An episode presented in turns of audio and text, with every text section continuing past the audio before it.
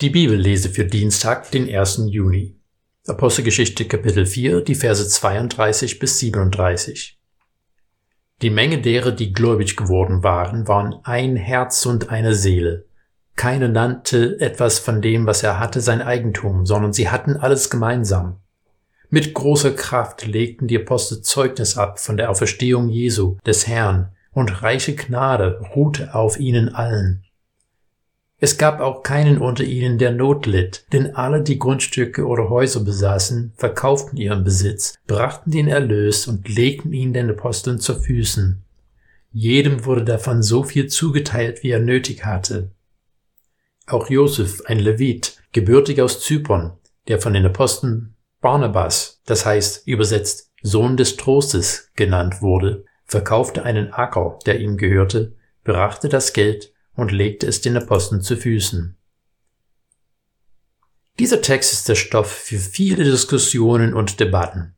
Haben wirklich alle alles verkauft und das Geld in einen Topf geworfen? Waren die Christen die ersten Sozialisten? Hatte Jesus sogar Sozialismus gepredigt?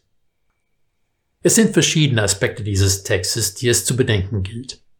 Das Hauptanliegen von dem Text ist für uns aber meist nicht sofort erkennbar. Bisher in der Apostelgeschichte ist viel von dem Kommen und Wirken des Heiligen Geistes erzählt worden. Gerade hatte Lukas eine längere Ausführung gebracht, wie der Heilige Geist durch Petrus und Johannes eine Wunderheilung bewirkt hat und daraufhin eine weitere Tür für die Verkündigung des Evangeliums geöffnet hatte. Trotz Drohung war es der Urgemeinde wichtig, die Botschaft von Jesus als den Christus mutig zu verkünden. Der Text für heute schließt direkt an diese Episoden an und steht nicht als unabhängige Information da. Die sogenannte Gütegemeinschaft der Urgemeinde war eine Spiegelung von der Verheißung Gottes von 5. Mose 15,4.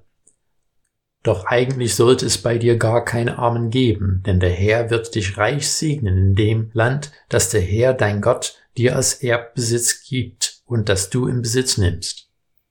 Dass es keine Not gab, war ein Zeichen, dass sie die Verheißung Gottes in ihrer Gemeinschaft erfüllt sahen. Nun kurz zu der Frage des Sozialismus. Sozialismus ist eine Regierungsform, die durch Besteuerung und Verteilung Armut vorbeugt und oft exzessives Reichtum. Der Unterschied ist, in unserem Text haben die Christen freiwillig von ihrem Haben Gut gespendet, um die Not der anderen zu lindern. Im Kapitel 5 werden wir ausdrücklich hören, dass es keinen Zwang gegeben hat. Jesus hat Großzügigkeit gepredigt, nicht Umverteilung. Der entscheidende Unterschied ist, dass die Großzügigkeit aus einem veränderten und erneuerten Herzen entstehen soll. Das heißt nicht, dass Steuern, Sozialabgaben und Sozialleistungen nicht legitim wären. Wir sehen in unserer Gesellschaft, dass sie mitunter sehr positive Wirkungen haben. Aber eine Verordnung von oben wird nie in der Lage sein, das Herz eines Menschen zu erneuern und befreien. Die Großzügigkeit, die Christus gelehrt hat, beschränkt sich nicht auf die Finanzen. Sie erstreckt sich auf Vergebung, Nächstenliebe und sogar die Feindesliebe.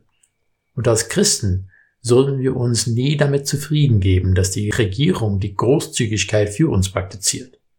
Die Großzügigkeit, die Christus gelehrt hat, ist eine tiefgreifende Denk- und Lebensweise.